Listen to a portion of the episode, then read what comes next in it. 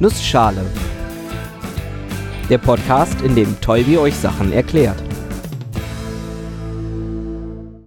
Guten Morgen und willkommen zu einer neuen Episode des Nussschale Podcasts. Heute erkläre ich euch ein bisschen was über Elektrizität. Und weil die Zeit knapp ist, mache ich das in einer Nussschale. Auf meiner To-Do-Liste für neue Episoden steht ganz weit oben das Thema Maxwell-Gleichungen. Diese beschäftigen sich unter anderem damit, wie Elektrizität und Magnetismus zusammenhängen. Um also irgendwann diese Episode machen zu können, sollte ich vorher Elektrizität und Magnetismus erklären. Und los. Elektrizität ist diese Woche das Thema.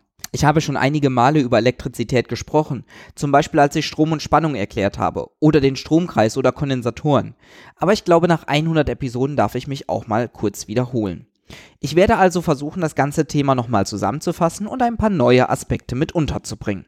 Nun, was ist Elektrizität?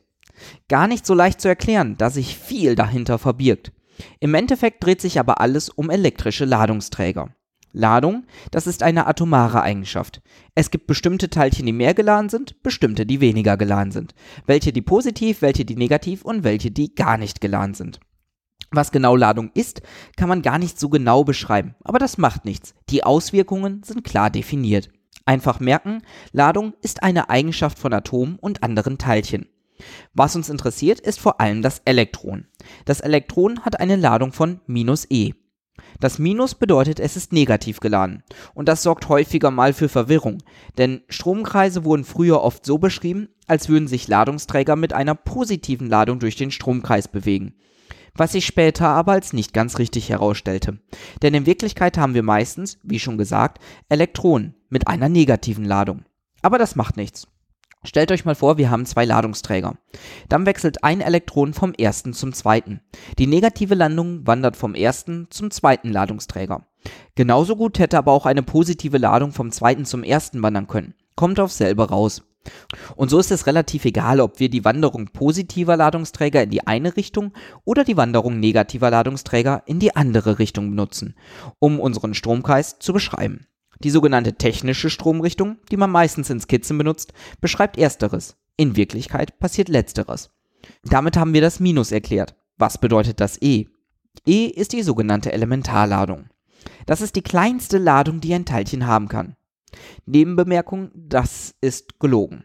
Quarks zum Beispiel können auch nur ein Drittel der Elementarladung haben. Sie kommen aber nie alleine vor, sondern immer nur so zusammen, dass sie ein Vielfaches von der Elementarladung haben.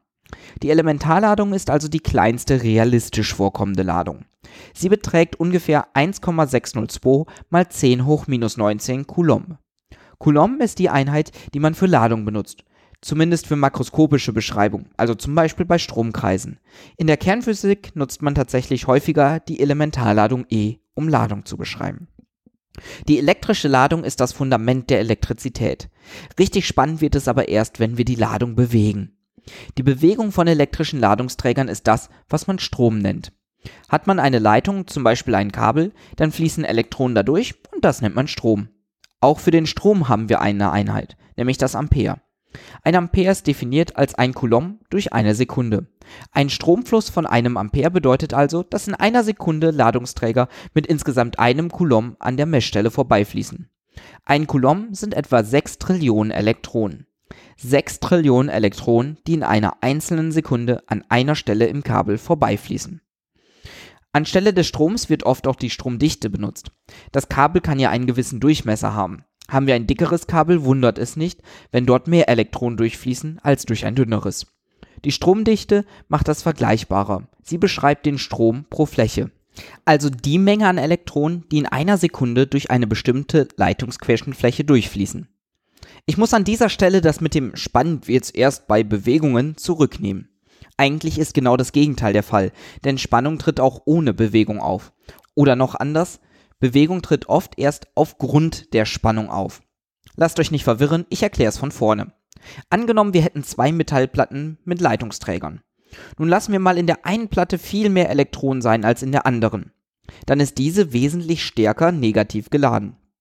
Das hat mehrere Auswirkungen. Das kommt vor allem aus dem Coulombfeld einer elektrischen Ladung.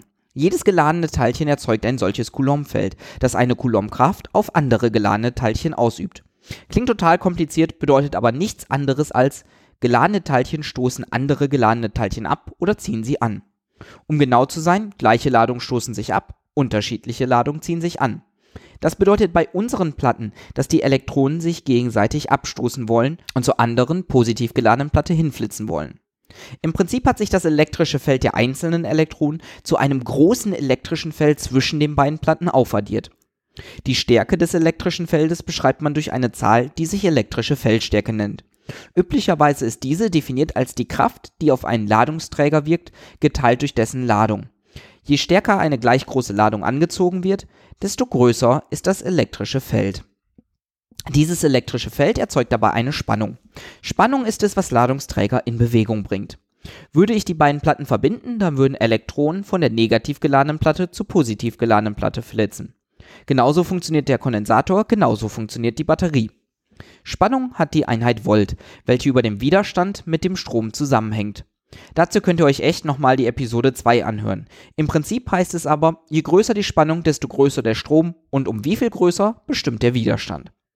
Man kann Spannung aber auch noch anders definieren, nämlich als Produkt der elektrischen Feldstärke und der Länge des zurückgelegten Weges, beziehungsweise als Integral der Feldstärke entlang des Weges. Was bedeutet das? Nehmen wir uns mal einen Ladungsträger, zum Beispiel ein Elektron. Jetzt haben wir ein bestimmtes elektrisches Feld, welches überall gleich groß ist. Jetzt nehme ich mein Elektron, das im Punkt A ist, und bewege es zu Punkt B. Zum Beispiel von der einen Platte zur anderen Platte. Dann entspricht die Spannung dem Abstand von den beiden Platten multipliziert mit der Stärke des elektrischen Feldes. Und jetzt gehen wir noch einen Schritt weiter und erinnern uns, die elektrische Feldstärke war Kraft pro Ladung. Und wir erinnern uns aus der Physik oder aus der Alcoholics-Folge über Energie, dass Kraft mal Weg eine Einheit für die Energie ist. Kraft mal Weg ist also elektrische Feldstärke mal Ladung mal Weg. Also Spannung mal Ladung.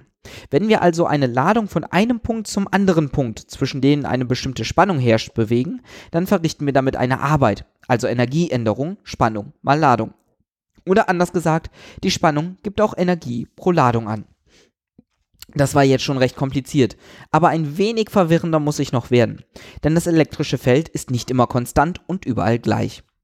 Gucken wir uns wieder mal ein einzelnes Elektron an. Dieses erzeugt ein elektrisches Feld. Aber es ist nicht überall gleich. Es wird schwächer, je weiter man sich von diesem Elektron entfernt. Ist ja auch klar, die Anziehung oder Anstoßung wird immer schwächer, je weiter die beiden Teilchen auseinander sind. Üblicherweise gibt man elektrische Felder in Vektornotation an. Man beschreibt also für alle Punkte im Raum nicht nur wie stark das Feld ist, sondern auch in welche Richtung es zeigt. Richtung heißt so, dass das elektrische Feld immer in die Richtung zeigt, in die positive Ladung abgestoßen werden. Bei einem einzelnen Elektron haben wir also in jedem Punkt Vektoren, die zum Elektron hinzeigen. Und zwar größere Vektoren, also stärkere Anziehung näher am Elektron dran und geringere, je weiter ich mich entferne. Und wenn ich nun mehrere Elektronen habe, dann muss ich diese alle aufsummieren, um das gesamte elektrische Feld zu bekommen. Das kann beliebig kompliziert werden. Aber zum Glück kann man es sich für viele Standardanwendungen leichter machen. Zum Beispiel für das elektrische Feld einer Fläche oder für das elektrische Feld zwischen zwei Flächen, wie beim Kondensator. Dieses ist dann übrigens ein homogenes, also überall gleich großes Feld, das von einer Platte zur anderen zeigt. Schön einfach. Und das reicht dann auch für heute. Bis nächste Woche.